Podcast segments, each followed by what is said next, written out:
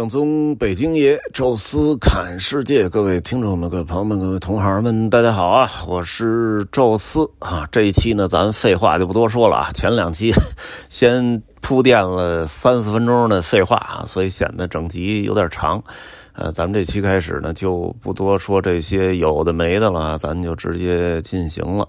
呃，牛街这地儿啊，在北京其实大家还挺熟的啊，因为什么呢？一提起这北京的少数民族居住区，尤其是回民居住区啊，大家首先想到的是牛街。其实远远不止这一地儿啊，什么马店啊，什么长营啊，呃，好些个地方其实都是呃有大量的这个回族的同胞来居住。呃，但是呢，一说。回族就能想起牛街来，主要是因为这儿有最古老的牛街礼拜寺，啊，同时呢也是北京城里边最著名的一个一个点吧，人数也是最多的。话说啊，北京有四大清真寺啊，哪四大呢？争议比较多啊，因为北京清真寺其实真不少，呃。我查了查资料呢，比较这个官方的说法是牛街马店然后东寺还有这个花市啊，就花市的崇文门外，呃，现在那清真寺也能看得到。其实类似这种比较大的清真寺，像这个东直门也有啊，像这个我们去这个呃通县的这个什么张家湾那块也有，呃，还有呢就是。呃，长营都有，呃，所以这四四个呢，可能也确实接近这个城市的相对中心一点的区域，而这里边当然还是以牛街的这礼拜四为首。哎，不单说是，呃，这地儿聚集的人多，而且它的历史年代也是最古老的。话说这牛街这个礼拜寺能到什么古老的什么程度呢？其实它比元大都的时间都早，是在辽南京时期就已经在这儿开始兴建了。你说辽南京是什么时候啊？咱看那金庸小说《天龙八部》那个时代啊，也就是将近一千年前，啊，当时呢牛街这块其实正好是呃辽南京的城里边啊。那么那个时代还不叫牛街呢，那时候在叫什么呢？叫刘街。什么刘街呢？就是这里边啊有很多的石榴树。啊，所以当时形成的街道呢，就是石榴树那个刘刘街啊，听起来还以为是广东人在这生活，刘街刘街啊，实际上是石榴那个刘啊，刘街啊，咱们在这儿呢。当时辽代的时候兴建的清真寺，慢慢因为有了清真寺，大量的这个呃回族啊，其实也不光回族，只要你是信伊斯兰教的，不同的民族都在这里附近生活，所以形成了一个伊斯兰居住区啊。在这种情况下，当然刘街就听着就不合适了啊，当地人呢吃牛羊肉啊，所以就是变成了叫牛街。这清真寺是谁建的？因为话说这。辽其实也不信伊斯兰教啊，因为他本身是信这个草原上这种什么长生天啊，就萨满教。那么后来呢，汉文化接触多了，信佛教嘛，就咱们说那萧太后还建的各种的佛寺啊。咱们在这个北京也好，在山西什么大同华严寺、应县木塔，就是很多都是辽代兴建的，说明这国家已经是一个佛教国家了。但是毕竟是北方的游牧民族啊，其实对宗教相对是一种比较开放的状态，因为基本都是新来的哈，都可以呃看一看，都可以参考参考，哎，所以其实什么宗教信仰的，在这个。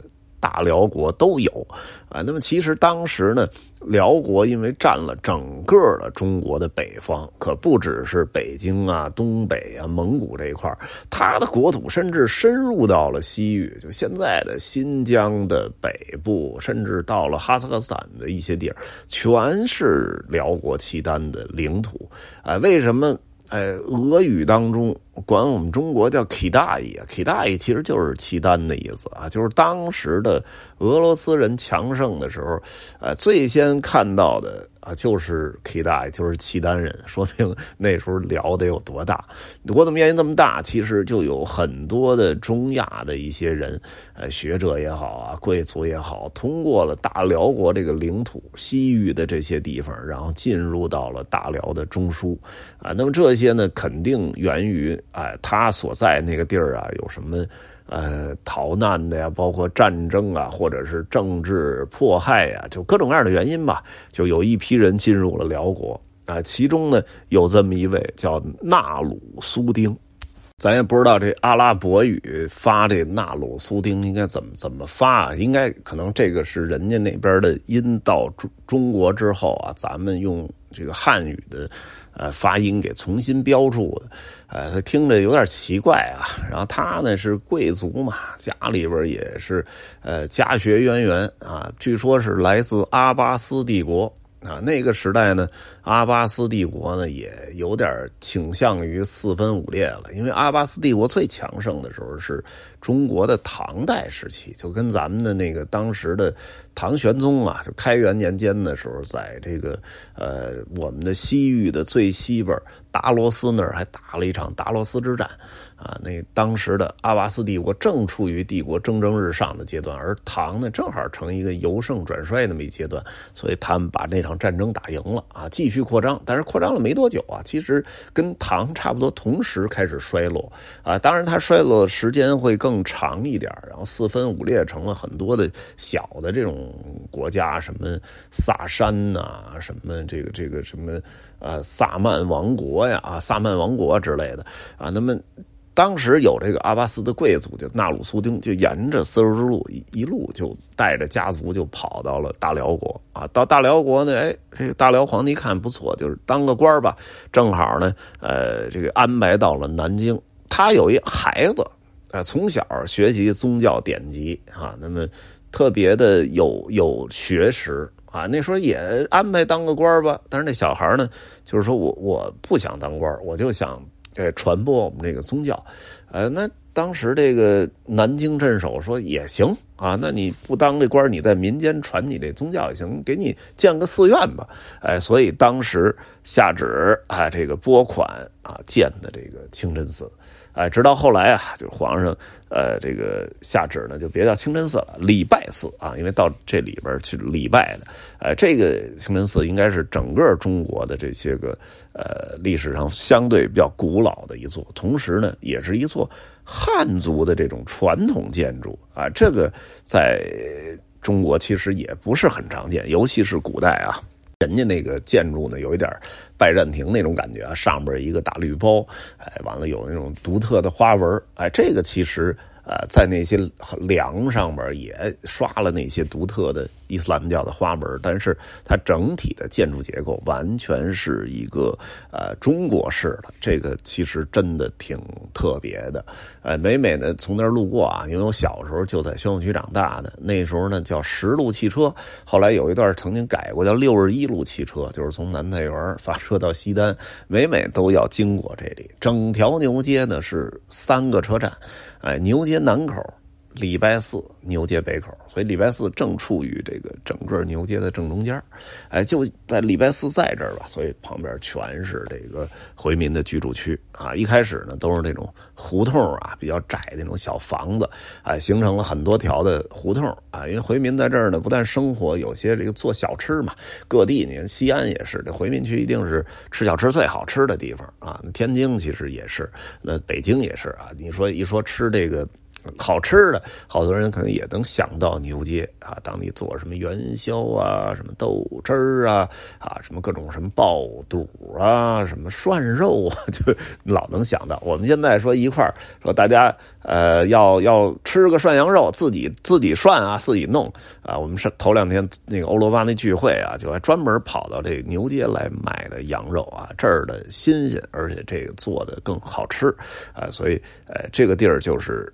有很多的做这个清真小吃的，一直是从明清时代延续到现在，哎，所以很多胡同其实它的名字跟这也有关。比如原来有条胡同啊，叫寿刘胡同，啊，长寿的寿，姓刘的刘，不是说那里边有一姓刘的家啊特长寿，因为原来的名呢叫呃，瘦肉胡同，瘦肉胡同听不好听了，后来改成瘦瘤胡同。然后另外呢，就是牛街礼拜寺北边这条胡同，现在扩大了，变成一条街了。但是你看那街名叫什么呢？输入胡同。说什么输入胡同？这不又不是玩计算机啊？往里输入点什么东西？说这也是后改的名原来叫熟肉胡同啊，一个瘦肉胡同，一个熟肉胡同。你想想啊，这地儿一定就是卖这个的。也呢，就曾经的这个烧肉胡同里边走出来的一家子，人家就后来开的这个呃羊肉馆，慢慢的越做越火，也就是后来被老北京人所熟悉的吃涮肉特别著名的一家叫聚宝园。最早我们小时候，人聚宝园还没涮肉呢，就是卖羊肉片哎呦，就是他们家的羊肉片还明显比其他家的还要好吃。哎，再到后来人开那个。哎，涮羊肉的这馆就在牛街把口那块哎呦，那个真是人山人海啊！尤其早先的时候，他没开连锁店，全北京就这么一家哎，说最早说排队两个小时吃不上饭的，不是海底捞啊，就是这个聚宝源啊。但是后来陆陆续续的啊，在城南城北的开了很多分号，这一下才不至于说到牛街那老店能够呃堵成这样。哎，当然，整个牛街也不止这聚宝园这一家啊，特别好吃。其实这里边好多那种清真餐厅都不错，大大小小的各种小吃什么的都挺好啊。聚宝园斜对面呢叫吐鲁番餐厅啊，这餐厅呢，呃，明显就是大家听就是新疆菜啊，实际上呢是解放后才开的，就是。引进的正宗的那个新疆的厨师啊，也是北京的一个呃有半个世纪之久的呃一个传统餐厅了啊。我们头两天这个 CT 网内测啊，大家说聚宝园，啊说一得了，这个聚宝园现在就是全北京哪儿都能吃到啊，说没必要了。说吐鲁番餐厅好久没吃了，我上一次吃也是小时候去吃的，说那就来一顿吧啊！一进去，哎呦嚯，这个里边的字儿都是普杰给写的啊，这能说明人家历史了啊。然后里边吃的什么什么烤包子呀、羊肉串啊，包括呃点点菜都还挺好吃啊，都在味儿上，也是一家这个比较比较传统的餐厅。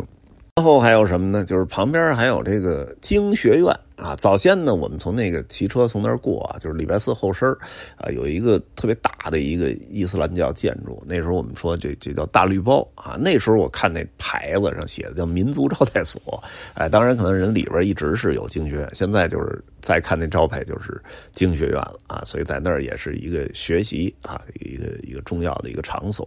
包括旁边还有什么回民小学、回民中学，甚至回民幼儿园都有。那回中呢，在这个牛街。路口的东北角，其实要算街道的话，应该算广内街道。当年我们小时候上小学的时候啊，说能送到回中回中，那是我们的天花板了啊！就是完全是这个班里有有四个推荐的才能去这回民中学。回民中学那时候也是宣武区的区重点啊，而且呢，它特别难得，它是足球传统校啊，就是这儿这孩子这个踢球啊，整个宣武区可以说是横扫啊。那时候还有很多的。这个学生啊，就逐渐的呃提拔起来，然后进入到职业队啊。北京国安先后出现，早先那个前锋巴顿啊，就是回中的啊。现在这北京的这三门啊，也估计是以后的北京的这个守大门最重要的马坤岳啊，他也是回民中学的啊。所以这个呃，就是牛街。前前后后啊，我能想到的有关的一些情况和信息，呃，跟大家来聊聊啊。下一期呢，说哪儿呢？我就说说法源寺吧，就在牛街边上啊。法源寺也有挺多啊值得一说的啊。那这一期呢，就先跟大家聊到这儿吧。有什么想说的，欢迎大家在音频下面留言，也欢迎大家呢。呃，加入听众群，微信搜索“周四”微信号，这留的是汉语拼全拼。加入之后会邀请您进群，也欢迎大家呢关注我们在喜马拉雅的另外一个音频节目《宙斯看欧洲》。啊，这一期就说到这儿哈，咱们下期再见。